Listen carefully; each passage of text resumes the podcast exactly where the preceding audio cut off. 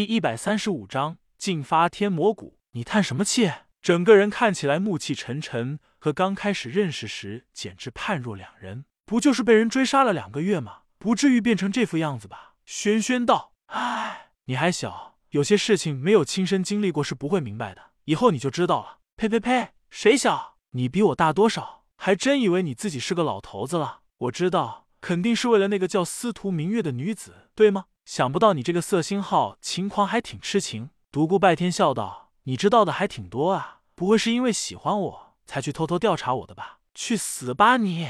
轩轩蛮横的揪住独孤拜天的衣领，将他扔了出去，气呼呼道：“谁爱打听你的臭事？只要你现在不死，将来有个好玩的跟班就行。现在江湖谁不知道你这个傻瓜为了一个女子转战千里，从清风帝国的最西部杀回汉唐帝国的长生谷？”虽然武林中的名门大派将你恨得咬牙切齿，但你却博得了一些千金小姐的深深同情。嘻嘻，我看你这个不死魔王应该改名为大色魔才对。你别老是将那跟班两字挂在嘴上，好不好？你不怕伤了咱们哥哥妹妹之间的感情？看到轩轩的一双大眼又瞪了起来，独孤拜天赶紧改口道：“是兄妹之间的感情哦，是朋友之间的感情。”死小白，你听好了，你是我的跟班，以后不要再胡说八道，听见了没有？成你跟班。为什么啊，西西？你想，人人都对你这个不死魔王感到恐惧，而我这个未来最伟大的武圣却收服了你这个不死之魔，你说那该有多威风啊？晕！独孤拜天听得直翻白眼，这是什么念头啊？真不知道这个小魔女整天在想些什么。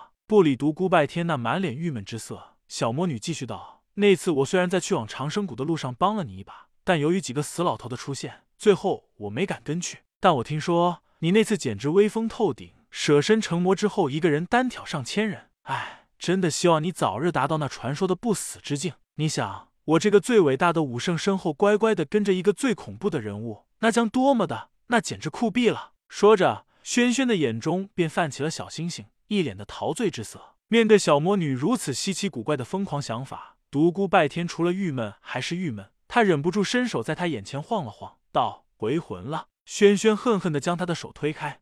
死小白，以后要你也要注意一些，在我思考的时候不要打扰我。独孤拜天暗道：晕，你那也就也叫思考，你那叫白日做梦。我听说你要去魔教的天魔谷，咱们要从长计议。咱们从长计议，你也要去？什么呀？魔教那么神秘，我一直以来就想去，可是总是找不到地方，真的不知道那个天魔谷到底在哪里。独孤拜天一脸怪怪的看着轩轩，可以想象，如果这个小魔女到了那里，一定会闹个鸡飞狗跳。好啊，这还需要什么从长计议？你和我一起去就可以了。那怎么行？他们有求的是你，又不是我。你想怎么办？我估计这两天魔教的人会来找你，到时你只要跟他们走就可以了。我悄悄的跟在你的身后。不过你在路上要给我留一些暗记，当然是那种暗记要非常隐蔽。独孤拜天疑惑的看着轩轩道：“还用留暗记？有那个必要吗？你懂什么？魔教虽曾覆灭过，但不到百年便又人才济济，高手如云。”自然有其过人之处。我听说，早在数十年前，魔教中就有几人荣登地境高手之列。真不晓得这么多年来，他们已经修炼到了何等境界。天魔谷历来都是一个神秘所在，外人只知其大体范围，却从不知其具体位置。我猜测，肯定有绝顶高手在暗中清理那些探寻者。当魔教中人来接引你时，暗中肯定有魔教的地境高手断后，我不能跟得太近。独孤拜天倒吸了一口凉气，几人数十年前。就已荣登地境高手之列，魔教真是高深莫测啊！轩轩道：“再告诉你一个秘密，大陆第一杀手组织刺血杀手集团的后台就是魔教。”独孤拜天再次大吃一惊，就这样说定了，倒是给我留暗记，你赶快回客栈吧，说不定魔教中人已经来了。说完，小魔女如一阵风般消失了。当独孤拜天回到客栈时，天光已经放亮。进屋之后，他倒头就睡，少了第一杀手集团的威胁。他顾虑全消，剩下的就是如何为魔教制造烂摊子了。一天之后，终于有人找上了独孤拜天。这是一相貌普通的中年人，将他放在人群之中，绝对没有人会注意他。独孤拜天坐在椅子上，悠闲的喝着茶水，漫不经心的听着中年人的话语。独孤公子，对于您能够去碧教元首，碧教上下一致向您表示感谢。接您的人已经来了，我们想请您今天晚上动身。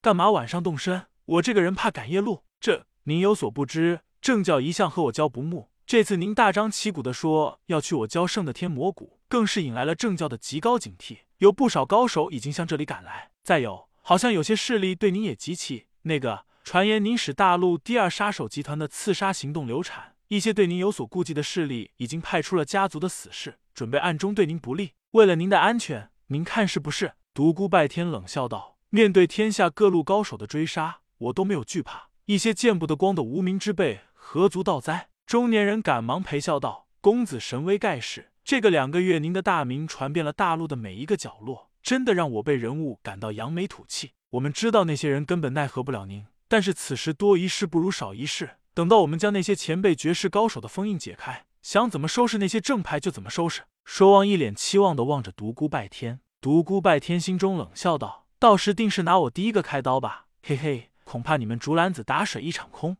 他面无表情道。好了，你可以走了。如果你们想把我请到魔教的话，明天白天来接我。哦，对了，顺便告诉你一声，我受重伤了，现在暂时还动不了手，我的安全就由你们负责了。中年人苦着一张脸，从独孤拜天的屋中走了出来。这一夜，独孤拜天睡得无比踏实，尽管屋外不时传来兵器交击的声音，但听在他耳中却成了催眠的音乐。第二天，待独孤拜天吃过早饭之后，中年人又来了，道：“公子可以上路了吗？”独孤拜天擦了擦嘴，喝了一口茶，道：“哦，走吧。”客栈之外站着二十几人，一个个眼神发亮，一看就是高手。真正让他动容的是其中一个瘦小的老者，其修为明显达到了王级境界。另外两个二十七八岁的青年人也引起了他的注意，这两人的修为都已达到了次王级境界。独孤拜天看着这两个年轻人，觉得有一股似曾相识的感觉。过了一会儿，他才恍然大悟。这不就是当初在清风帝国西部原野那三个蒙面杀手中的杀人二和杀人三吗？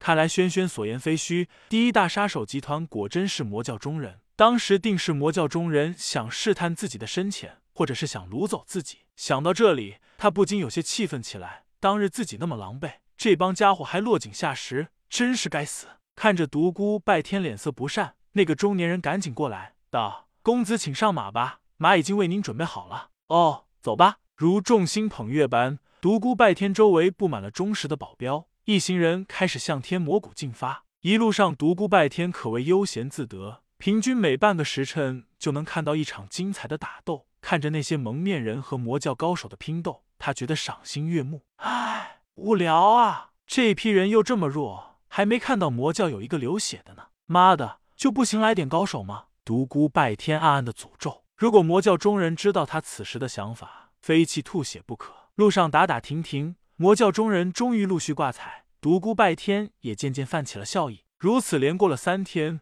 魔教中人折了几名好手，从中独孤拜天看出了魔教中人的冷酷无情。一个王级高手和两个次王级高手在马上端坐不动，面对手下的死亡漠不关心。独孤拜天忍不住开口询问时，王级高手回答道：“如果对手的实力高于他们的级别。”我定会出手。若级别相同，还死于对方手下，那只能说他们该死。魔教只要精英，不养废物。独孤拜天暗暗心惊，难怪魔教高手如云，以一己之力和正道相抗衡，这绝非侥幸啊！又过了两天，路上的阻击者突然消失了。他知道这里一定离天魔谷不远了，那些人定是被暗中的地境高手处理掉了。又过了一天，一行人进入了汉唐帝国最东部的一片群山中。这里怪石嶙峋，树木参天，仿若走进了原始人的生存空间。一股若有若无的波动传进了独孤拜天的心中，他对这种波动并不陌生。在清风帝国通州城的地下宫殿，他曾感受过；在沙漠那恐怖的魔域中，他也经历过。这是那些绝代强者留下的气息。他知道，传说中的天魔谷到了。